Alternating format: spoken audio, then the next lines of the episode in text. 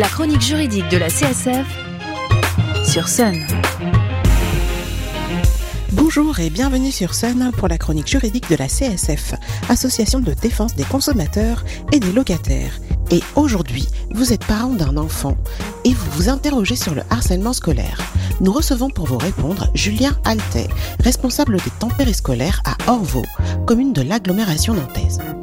Bonjour Julien et merci d'avoir accepté notre invitation. Bonjour. Alors, la loi du 3 mars 2022 classe désormais le harcèlement scolaire comme un délit pénal. Les auteurs risquent donc jusqu'à 10 ans de prison et 150 000 euros d'amende en cas de suicide ou de tentative de suicide de la victime harcelée. Cette loi étend aussi le droit de suivre une scolarité sans harcèlement scolaire aux élèves de l'enseignement privé et aux étudiants, et complète la définition du harcèlement pour y inclure les faits commis en marge de la vie scolaire et par les personnels. Ce qui va nous intéresser aujourd'hui, c'est qu'elle prévoit également la formation des encadrants à la prévention des faits de harcèlement scolaire et à la prise en charge des victimes, des témoins et des auteurs de ces faits. Et justement, à Orvaux, vous n'avez pas attendu cette loi pour agir contre le harcèlement scolaire. Est-ce que vous pouvez nous en dire plus, Julien oui, absolument. Nous avons eu la chance à Orvaux d'assister à une conférence euh, menée par Jean-Pierre Bellon qui nous a présenté euh, la méthode de la préoccupation partagée. C'est une méthode non blâmante qui permet euh, plutôt très efficacement de régler les problèmes de harcèlement. On identifie dans un premier temps le problème et suite à ça, on reçoit les enfants individuellement, non pas en groupe, les intimidateurs mais aussi la victime pour euh, échanger sur la situation, euh, pour faire en sorte de déclencher euh, l'empathie des intimidateurs, leur faire prendre conscience véritablement de la situation, essayer qu'ils aient des gestes, des paroles positives envers l'enfant ou le jeune qui était en situation de harcèlement. Alors, et ce qui est intéressant aussi à Orvaux, c'est que vous avez aussi fait des élèves, en fait, des acteurs à part entière dans votre politique contre le harcèlement. Vous avez d'ailleurs reçu le prix coup de cœur de l'Académie de Nantes pour ce travail. Est-ce que vous pouvez nous dire dans quel cadre vous avez reçu ce prix? Alors c'était en 2019 dans le cadre du prix non au harcèlement. Euh, on a deux écoles qui ont participé euh, sur les temps périscolaires à l'élaboration de films sur la thématique euh, du harcèlement. Du coup, en effet, on a eu à l'école du Bois Agné un des deux films qui a été primé et qui nous parle de l'importance de dire les choses euh, se euh, muter dans le silence, euh, de communiquer à la fois avec les autres enfants, mais aussi avec les adultes, que ce soit les animateurs, mais les parents également.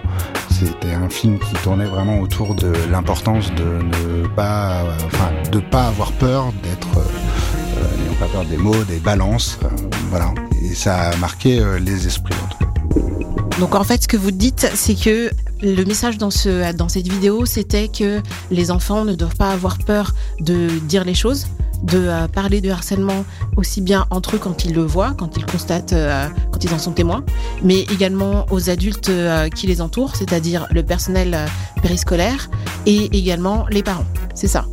Et qu'il ne faut pas qu'ils s'enferment, qu'ils aient le sentiment de, parce qu'ils en parlent, d'être une, comme vous dites, entre guillemets, une balance en fait. C'est ça.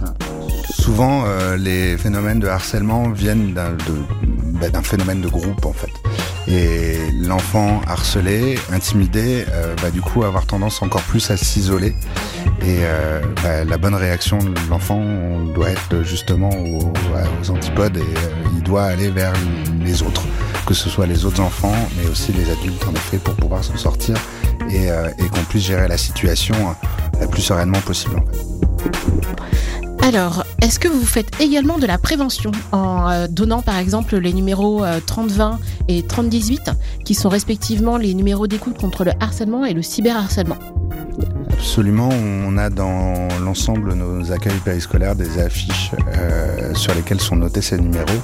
Et bah, c'est vrai que c'est un sujet dont on n'hésite pas à parler avec les enfants pour qu'ils sachent qu'ils ont la possibilité de venir nous voir et qu'on sait ce que c'est, que ça existe tout simplement. Euh, il y a beaucoup de désinformation euh, sur le sujet et on a souvent peur de mettre les mots harcèlement sur euh, un phénomène qui peut s'en rapprocher, même s'il n'en est pas toujours véritablement, mais qui peut s'en rapprocher. Et le fait que les enfants n'hésitent pas à en parler et puis à savoir que ça existe permet souvent de désamorcer des situations problématiques. D'accord. Merci beaucoup Julien d'avoir été avec nous ce matin. Euh, C'était très intéressant d'avoir un échantillon des actions qui peuvent être mises en place par les collectivités pour lutter contre le harcèlement entre enfants. Alors encore merci Julien. Pour plus d'infos ou pour vous aider dans vos démarches, vous pouvez contacter le 3020, numéro d'écoute et de prise en charge des victimes et de leurs familles, ou le 3018, la ligne nationale contre le cyberharcèlement, mais aussi la CSF de Nantes, au 02 40 47 56 33, ou la section CSF de votre commune. Vous pourrez retrouver cette chronique en podcast sur le site internet de Sun, leçonunique.com et sur l'appli MySun. Nous nous retrouvons dans deux semaines pour une nouvelle chronique, toujours sur Sun 93 FM à Nantes et 87.7 à Cholet. D'ici là, portez-vous juridiquement bien. La chronique juridique de la CSF, c'est le jeudi matin sur Sun.